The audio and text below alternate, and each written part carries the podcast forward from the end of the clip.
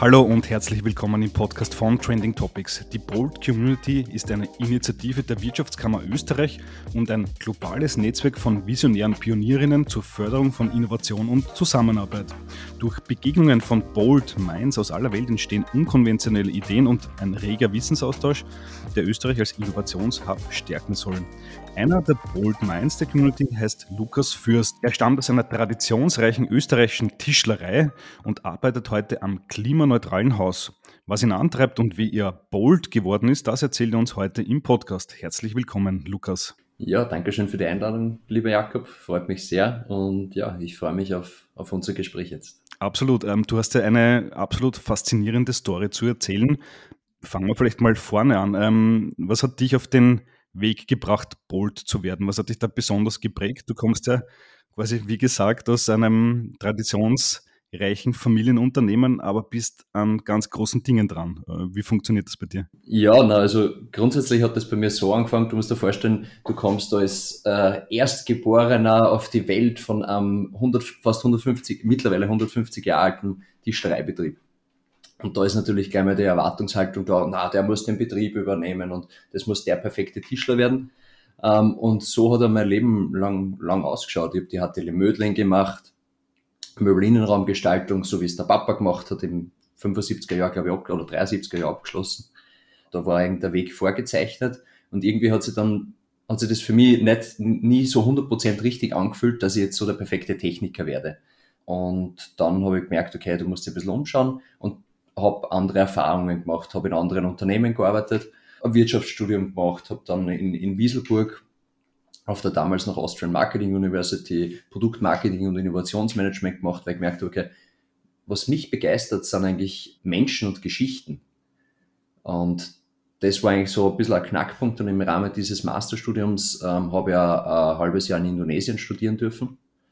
Und das war eigentlich so, ja, das war eigentlich so der, der Knackpunkt, wo ich gemerkt habe, okay, es geht mir wirklich vor allem um, um die Menschen und um das Miteinander, weil wenn du ein halbes Jahr lang in einem, in einem Land lebst, wo die Menschen viel, viel weniger haben als wir in Österreich, wo du den Kontakt zu Einheimischen suchst und wo du ja einfach eine andere Kultur kennenlernst, ähm, das verändert dann.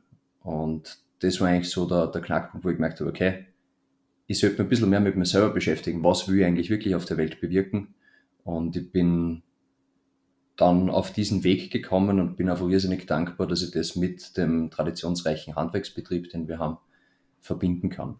Ähm, ganz kurz zu unserem Betrieb, nur damit du ein bisschen was vorstellen kannst. Wir sind auch nicht, wir sind auch nicht so die, die Otto-Normal-Tischlerei, weil wir ähm, sind in Niederösterreich der, der größte Tischlerei-Handwerksbetrieb mit 90 TischlerInnen und machen Krankenhäuser, Schulen, Universitäten, Hotels, Büro machen da eben die, die Inneneinrichtung, die Maßmöbel, sind im Ladenbau sehr stark tätig und das machen wir eigentlich schon seit Jahrzehnten und ja, arbeiten damit mit Bauunternehmen zusammen, machen bei öffentlichen Ausschreibungen mit.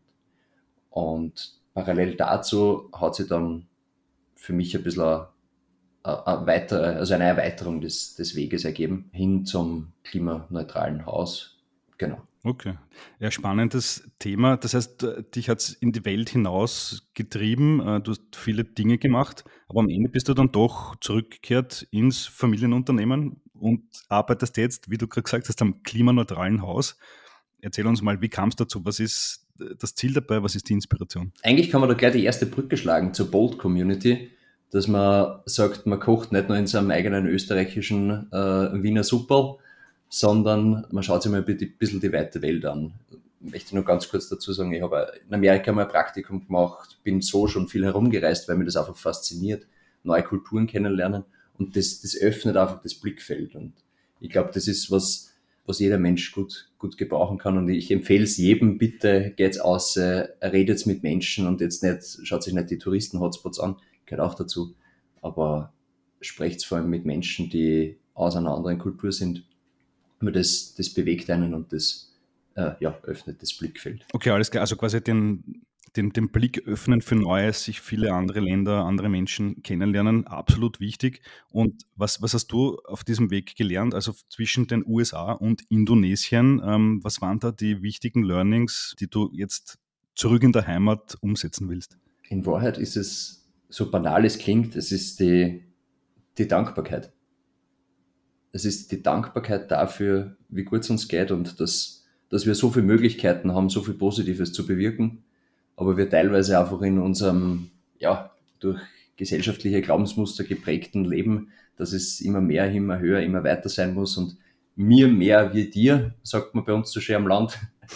Und da, da bin ich nicht mehr ganz ähm, d'accord damit, sondern ich habe halt einfach gemerkt, dass wertschätzende Kommunikation auf Augenhöhe, Vertrauen und Dankbarkeit, das macht eigentlich ein glückliches Leben aus. Und ich bin froh, dass ich das vor allem im Ausland erfahren habe dürfen. Von Menschen, die nichts gehabt haben, mich eingeladen haben, wir am Boden bei denen vor der Lehmhütte Festmahl eigentlich gehabt haben, so wie uns sie quasi die letzte Ziel geschlachtet haben, weil sie noch nie einen, einen westlichen Menschen gesehen haben. Und wir uns mit Händen und Füßen verständigt haben und das ist, ja, es ist die Dankbarkeit. Und diese Dankbarkeit prägt eigentlich auch mein Grundverständnis von Unternehmertum, wo ich dann eigentlich auch die Parallelen erkannt habe zu unserem Familienbetrieb. Weil ich, ich ich habe es bildlich vor mir vor, vor Augen und mein Ur-Urgroßvater, der unser Unternehmen gegründet hat, der hat damals schon gesagt, nur gemeinsam werden wir erfolgreich sein. Allein ich werde die Welt nicht verändern können. Und das hat er zu seinem Tischlergesellen und zu seinem Lehrling gesagt, wie er 1875 das Unternehmen gegründet hat. Und das ist eigentlich was, was unser Unternehmen noch immer prägt. Wir sind ja traditionsreich deswegen, weil es bei uns unser Ziel noch immer ist, Lehrlinge auszubilden. Wir haben in den letzten 150 Jahren über 400 junge Menschen ausgebildet und die bis zur Pension zu begleiten. Und das, wenn ich mir jetzt denke an die letzte Weihnachtsfeier, die wir gehabt haben, wo wir aus dem selben Lehrjahr vier Lehrlinge noch immer bei uns haben, die seit 40 Jahren bei uns sind. Einer davon ist der technische Geschäftsführer, der andere davon ist ein super Montageler, der andere ist in der Werkstatt, der vierte ist genauso bei uns in der Werkstatt. Das sind einfach so, für das bin ich dankbar. Und das ist eigentlich das, das hat man, glaube ich, nicht mehr so oft, beziehungsweise jedem, dem ich das erzähle, für mich selbstverständlich. Aber mit vielen Unternehmen und auch in den Unternehmen, wo ich war, ist das nicht mehr so selbstverständlich. Aber das ist was, wo ich sage, in Wahrheit, mein Familienunternehmen, mein Background, der ist bold und ich bin froh, dass ich, dass ich das weitertragen darf. Mhm. Wofür dir wahrscheinlich viele Menschen dankbar sein werden, ist, wenn du äh, dann wirklich diese klimaneutralen Häuser, das klingt ja nach einem Herzensprojekt von dir, äh, dann auch baust. Erzähl mal, wie kann man sich so ein klimaneutrales Haus vorstellen? Wir alle kennen Häuser, noch nicht, aber im Unterschied dazu, wie funktioniert ein klimaneutrales Haus? Wie funktioniert ein klimaneutrales Haus? Ähm, das besteht aus, aus mehreren Komponenten, aber fangen wir von vorne an. Dieses Haus soll in Melk, in meiner Heimatstadt, auf das, auf das Areal kommen, wo jetzt gerade unsere alte Tischlerei noch steht.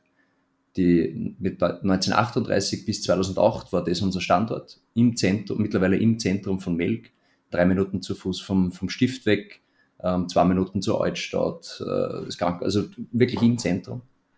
Und die Bausubstanz ist jetzt leider nicht die beste über die Jahre geworden und jetzt haben wir gesagt, okay, dann müssen wir uns überlegen, also mit wir meine ich die, die Familie, wo ich quasi der Project Lead bin, kann man sagen, ähm, ähm, haben wir gesagt, okay, wir müssen uns überlegen, was wir damit tun. Und dann stehst du mal vor der Entscheidung, ja, entweder du verkaufst das an eine Genossenschaft und ja, machst da schönes Geld und setzt sie dann ab, oder? Ähm, irgendwie ist dann in mir auch der, der Weg aufgetaucht, dass wir gesagt haben, okay, vielleicht gehen wir einfach den härteren Weg und probieren einmal diese Immobilienentwicklungen, diese Projektentwicklungen einmal ein bisschen zu challengen. Weil die Immobilienbranche, ja, die hat jetzt vielleicht nicht den besten Ruf und ich habe, ja, wir sind im Baunebengewerbe und wir haben dann einfach gesagt, okay, wie können wir, wie können wir die, da einfach ein bisschen einen anderen Weg gehen. Und dann, dadurch, dass, ja, Indonesien, du hast viel Müll, du hast ja viel, viel Armut oder generell, also einfach die Umwelt wird dir auch wichtig, dann war für mich relativ schnell klar, eigentlich möchte ich ein Gebäude bauen, was mehr Energie produziert, als was es verbraucht. Und das ist eigentlich was, wo ich jetzt seit zwei Jahren dran arbeite, an der Konzeption, wo ich mich mit Experten austausche, Forschungsprojekte machen, ähm, äh, Forschungsprojekte einreiche, ähm, hin am Weg zur, zur Klimaneutralität. Und natürlich, das hört sich super schön an. Man kann ein Gebäude bauen, äh, das mehr Energie produziert, als was es verbraucht. Aber es ist am Ende der Frage natürlich immer eine Wirtschaftlichkeitsrechnung. Und da habe ich aber gesagt, du, ich habe keinen Umsetzungszeitdruck, ich bin jetzt kein Developer, der äh, jetzt auf das Grundstück, auf diese 4200 Quadratmeter Grundfläche ähm, dringend äh, äh, umsetzen muss, sondern ähm, aktuell ist auf dem Standort, auch wo ich jetzt gerade sitze und auch die Post-its, die du da, die, die ZuhörerInnen leider nicht sehen, im Hintergrund, das ist alles von der, von der Projektentwicklung. Schreib's mal, Lukas sitzt in einem äh, wahrscheinlich Besprechungsraum und hinten gibt es ganz viele bunte Post-its. Äh. Post-its, ja genau. Da Kunstrasen habe ich mal reingeklickt, damit ich ein bisschen was Grünes auch habe. genau. Wenn ich es lesen könnte, könnte ich die Firmenstrategie wahrscheinlich erahnen. Aber schauen wir mal. Ja. Genau, ja, wenn du es lesen könntest, ähm, genau, aber da geht es um die Nutzungen, um die einzelnen Nutzungen, die wir da herbringen, weil eine der Nutzungen ist äh, Kunst und Kultur. Es ist so, dass an unserem Firmenstand, also ehemaligen Firmenstandort, da wo ich jetzt auch gerade sitze, ähm, die Tischlerei Melk Kulturwerkstatt eingemietet ist seit 14 Jahren. Äh, es ist eine, eine Kleinkunstbühne herinnen mit 230 Sitzplätzen, wo halt von Stermann und Grissemann, Voodoo Jürgens etc., also Kabarett und Konzerte ähm, hier stattfinden. Für Melk eine irrsinnige Bereicherung und das hat sich eigentlich kurz nach unserem Auszug 2008 ergeben, weil wir gesagt haben, Kunst Kultur, das ist das, was wir eigentlich auf dem Standort haben wollen. Und das ist jetzt von diesem klimaneutralen Haus, das eigentlich nicht nur ein Haus ist, sondern eigentlich ein Stadtquartier, ein Dorf in der Stadt, einfach weil es so unterschiedliche Nutzungen hat. Das ist eine dieser Nutzungen. Hm. Und technologisch gesehen, mit was werdet ihr da arbeiten? Ich gehe jetzt mal stark davon aus, Photovoltaik, Wärmepumpen, Batteriespeicher werden eine große Rolle spielen, oder? Genau, richtig. Da sind wir äh, bei einem Forschungsantrag, den wir jetzt ähm, Anfang dieses Jahres geschrieben haben. Das war sehr spannend. Da haben wir uns mit äh, mehreren Unternehmen vernetzt, sowohl mit einem innovativen Holzbauunternehmen, ähm, mit ähm, Wärmepumpenhersteller am österreichischen, ähm, einem Unternehmen, das sich auf Energiespeicherung ähm, spezialisiert hat. Wer war noch dabei als Nutzer? War die Wachaukultur dabei, es war die FA St. Pölten dabei. Und da haben wir gesagt, okay, was für Technologien können wir verwenden? Es ist die PV, äh, also PV-Thematik natürlich eine, eine große, dass man schaut, dass man Fassaden, also Dachflächen, aber vor allem auch Fassadenflächen bestmöglich nutzt. Und da sind wir jetzt gerade eben in der, in der Konzeption, wie das ausschauen kann für die Wärme und vor allem für die Kühl, also zum Kühlen, um diese Energie zu gewinnen oder eigentlich direkt die, diese Wärme und, und Kälte auch zu generieren, ähm, macht natürlich eine, ein Wärmepumpensystem mit, ähm, ja, ich bin jetzt auch nicht der technische Experte, so habe ich das verstanden. Am gescheitersten war es, haben sie mir gesagt, du machst zwei Brunnenbohrungen, einen, wo du Wasser entnimmst, das andere, wo du Wasser hineingibst, das auf, also um maximal zwei Grad erhöht und du kannst eigentlich da vom Grundwasser die Wärme und die Kühle nehmen. Vor allem die Kühle wird ja immer wichtiger, ähm, weil es ja, wie wir auch merken, immer, immer wärmer wird. Und es ist ja so, dass, dass, wir, dass wir gesagt haben, wir schauen jetzt, also wir sind 150 Jahre alt, unser Unternehmen. Ich möchte mit dem Projekt jetzt kein ähm, ja, Investorenprojekt machen, wo ich das nach drei Jahren verkaufe und sage, juhu, ich habe super Rendite gemacht weil dann hätte man das Ganze nicht ändern müssen. Dieses Projekt soll auf 100, 150, 250 Jahre in Wahrheit gesehen werden. Und da muss man einfach ein bisschen eine andere Herangehensweise äh, wählen, habe ich gemerkt. Und das ist eigentlich das Schöne und verbindet mich halt wieder mit dem Familienunternehmen, mit meinem Background. Mhm. Okay, absolut spannende Sache. Ähm, was denkst du, wann kann man sich im Melk dieses Haus ansehen? Äh, Hast du schon Ziele, wann es fertig sein soll? Ähm, ja, die Ziele, äh, die, die sind wir ständig am Adaptieren, muss ich da sagen. Na, ähm, aber wir haben jetzt, uns hat jetzt, oder fangen wir von vorne an. Unser Ziel war, ähm, dass wir eigentlich auch jetzt mit Anfang des Jahres unsere Wirtschaftlichkeitsrechnung fertig haben und dann in den Architekturwettbewerb gehen, weil wir gesagt haben, wenn wir ein Gebäude bauen, dann soll das einen architektonischen Anspruch haben. Es wird aber in Zusammenarbeit quasi mit den Architekturbüros, mit denen wir zusammenarbeiten wollen, äh, da ein, so eine Art kooperatives Verfahren ähm, angedacht und keinen klassischen offenen Wettbewerb, weil du, ja, glaube ich, aus dem kooperativen Verfahren sicher mehr rausholen kannst. Ähm, also mehr, mehr gewinnen kannst, sowohl der Auftragnehmer als auch der Auftraggeber. Ähm, und da haben wir dann überlegt, haben dann bei der Wirtschaftlichkeitsrechnung gesehen, okay, wir müssen jetzt nicht zwingend jetzt starten, deswegen haben wir jetzt gesagt, okay, passt, wir schauen auf 2024 weiter, weil das ist auch allseits bekannt, die Baukosten und die die, das Zinsniveau, also vor allem das Zinsniveau gerade, ähm, macht das Ganze natürlich sehr, sehr kostenintensiv. Und da haben wir Steigerungen von, von über 30 Prozent vom, vom Gesamtbudget. Und deswegen haben wir gesagt, okay, dann lassen wir das jetzt mal, also, also lassen wir das. Gehen wir mal auf Ankermietersuche und die Wirtschaftlichkeitsrechnung ähm, überprüfen wir einfach jetzt im, im, Halbjahr, im Halbjahrestakt. Ähm, deswegen, ich kann da kein genaues Datum sagen. Was ich aber auf alle Fälle gelernt habe, ist, wir sind ja da bei uns in Melk. Kennst du, kennst du Melk, Jakob? Ein wenig schon, natürlich, ja. Klar, der Stift Melk ist ja weltbekannt ähm, und das Städtchen genau. auch sehr ansehnlich. ja, genau. Hast du Ahnung, wie viel, wie viel Einwohner Melk hat? Ähm, Vom Gefühl her.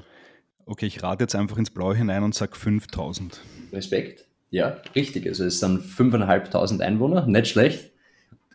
Liebe Zuhörerinnen, das haben wir uns nicht vorher ausgemacht. Na, genau, absolut spontan. Ähm, ja, also es sind 5.500 Einwohner innen und es ist so, dass Melkauer durch das Stift über eine Million Besucherinnen, also über eine Million Menschen schreiten durch die Pforte des Stifts und dadurch hast du natürlich ein ganz an, ein anderes Publikum auch hier. Wir befinden uns eben im, im ländlichen Raum, da haben wir einige Challenges. Und vor allem, wenn du sagst, du möchtest da, also das ist jetzt mein Ziel, eben auf diesen ehemaligen Tischlereistandard, wo ganz viel Tradition ist, im Stadtzentrum, ist mein Ziel eigentlich einen urbanen Impuls zu schaffen. Einen urbanen Impuls für den ländlichen Raum, weil wir haben das Thema Stadtflucht ähm, oder generell, wie entwickelt sich der ländliche Raum? Wir haben in Melke das Glück, wir sind angebunden an die Donau, das heißt, man kann zu uns mit dem Schiff kommen. Wir sind direkt an der Autobahn und die, die Westbahn läuft auch bei uns direkt vorbei.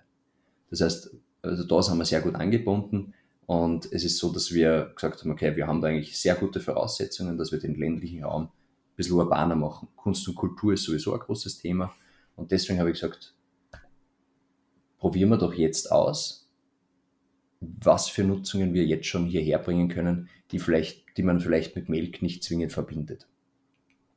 Und worauf ich hinaus will, ist, ich kann da nicht genau sagen, wann das Gebäude fertig ist. Ich kann da nur sagen, ich arbeite dran und ich, ich experimentiere vor allem jetzt mit dem Bestand. Und das ist eigentlich das Schöne. Ich habe jetzt gerade unten vor, glaube ich, drei, vier Wochen starten wir jetzt gerade mit so einem Soft Opening eines Coworking Spaces in einer 5500 Einwohner Gemeinde wo junge Selbstständige auf mich zukommen sind und gesagt haben, Luke, bitte, wir halten es im Homeoffice nicht mehr aus, wir wollen uns austauschen, können wir nicht einen Raum machen? Und jetzt habe ich da unten einen Raum für 15 Arbeitsplätze geschaffen mit einer Küche drinnen, wo ich jetzt selber noch in der Tischlerei, das ist praktisch, ich kann mir die Einrichtung selber bauen, so Telefonboxen bauen kann etc. Und das ist, das ist einfach cool, da ein bisschen mit, mit ein bisschen urbaneren Gedanken zu experimentieren. Weil das ist jetzt nicht einfach irgendeine alte, alte Bürofläche, das ist unsere alte Werkstatt, es ist in Wahrheit jetzt ein Großraumbüro, wo sie die Jungs, ich habe schon zwei, drei Nachrichten gekriegt von den Jungs, so herzlich, die einfach gesagt haben, hey, so schön, ähm, ich bin um 100% produktiver. Das ist zum Beispiel eine Challenge, da mal in Melk solche Nutzungsarten bekannt zu machen. Eine zweite Challenge ist, wir wollen als Teil dieses Stadtquartiers haben wir das Thema Arbeiten natürlich, wir haben das Thema Wohnen, wir haben genauso aber auch das Thema ähm, kurzfristiges Wohnen. Wir haben viele Tourist, Touristen bei uns in Melk und deswegen ähm, ist es, habe ich gesagt, okay, wir haben da oben noch relativ viel Fläche, also jetzt über mir quasi im Geschoss über mir. Ähm, da macht es einfach mal mit Fremdenzimmern experimentieren. Und das sind so die, die Dinge, die ich da jetzt ausprobieren möchte, mit einem kleinen, vielleicht mit Food Trucks arbeiten. Wir haben so einen Innenhof, den ich so als Community Spacer langfristig gestalten möchte und das ist eigentlich das, wo ich die Zeit jetzt nutze. Das Areal, da haben wir ein paar Experten gesagt, ich schaue jetzt gerade auf das Flipchart da vorne, da steht einfach nur sein lassen. Da habe ich mit Michi Görgel von äh, Modul 5 zusammengearbeitet und die haben wir da ein paar äh, Nutzungen, haben wir uns ein paar Nutzungen ausgedacht und drunter steht einfach sein lassen für drei bis vier Jahre und sich von den Nutzungen finden lassen. Und da ist eigentlich, du möchte nur ganz kurz ergänzen, du hast eben bei so einem klimaneutralen Stadtquartier hast du eben die Tech-Komponente und auf der anderen Seite die soziale Komponente. Weil die Gebäudehülle ist gleich mal gebaut. Technische Lösungen finden wir alle. Aber wie bringst du in den ländlichen Raum die Menschen, die richtigen Menschen, die richtige Community daher, die sagen, ich kann mit dem auch was anfangen Und ich möchte da einfach einen, einen positiven Beitrag leisten und in einer Community leben, arbeiten, meine Freizeit verbringen. Mhm. Viele, viele super spannende Projekte für den ländlichen Raum, für deine Heimatstadt Melk. Und Melk ähm, wird ja auch Schauplatz der Unconference sein, also dort, wo die Bold Community zusammenkommt. Ähm, so mal generelle Frage, wie beschreibst du die Bold Community für dich und andere? Die Bold Community für mich und andere, ja, ich sehe es als enormen Mehrwert und ich finde es großartig, dass diese Initiative ins, ins Leben gerufen wurde, weil du da eben genau dieses internationale Blickfeld, also diesen internationalen Blick mit den traditionsreichen, aber trotzdem innovativen Unternehmen in Österreich vernetzt. Und von daher würde ich sagen, ja, in einem Satz formuliert, ist die Bold Community bringt Weitblick für Österreich und dann schlussendlich auch umgekehrt in die andere Richtung. Ähm, Weitblick für die Welt. Mhm. Warum machst du konkret mit? Was erwartest du dir von dieser Community? Was kommt im Best-Case-Szenario raus? Im Best-Case-Szenario lerne ich in der Bold Community Menschen kennen, die mit mir gemeinsam die Vision der Tischlerei Melk, dem klimaneutralen Mixed-Use-Stadtquartier, in die Welt bringen wollen, ja, denen ich vertraue und mit denen ich, denen ich einfach wertschätzend und auf Augenhöhe ähm, begegnen kann und da einfach was Schönes in die Welt bringen kann. Also in Wahrheit na, Menschen treffen, mit denen man die Welt positiv verändern kann. Alles klar. Und zum Abschluss wäre noch ganz super, kannst du mal einen Tipp an die Zuhörerinnen geben? Wie wird man denn bold? Also wenn du mir die Frage stellst, das Erste, was kommt, ist eigentlich, geht's raus in die Welt, schaut euch die Welt, die Natur an, aber vor allem auch die Menschen. Tretet in Kontakt mit Menschen und nehmt auf, wie, wie glücklich Menschen sein können, die nicht einmal ansatzweise so viel haben wie wir. Und ich glaube, diese, ja, es ist eine Form von Demütigkeit oder, oder auch Dankbarkeit für das Leben in Verbindung mit den Möglichkeiten, die wir in unserer glücklichen Position auch wirklich haben. Das ist, glaube ich, das, was, was einen bold machen könnte und einen bold macht. Lukas, das waren perfekte Abschlussworte für diesen Podcast. Vielen Dank fürs Interview. Lieber Jakob, ich danke recht herzlich für die Einladung und ja, alles Liebe. So, das war die heutige Folge des Trending Topics Podcast. Wenn es euch gefallen hat, lasst uns doch 4, 5 Sterne als Bewertung da und folgt dem Podcast auf Spotify, Apple Music und Co. Für Anregungen, Kritik, Feedback oder Wünsche zu zukünftigen Gästen schickt uns jederzeit gerne eine Mail an feedback at trendingtopics.at. Weitere News zu allen Inhalten gibt es natürlich tagesaktuell auf trendingtopics.eu. Danke an dieser Stelle an Geocast für die tolle Post-Production. Euch danke fürs Zuhören. Bis bald.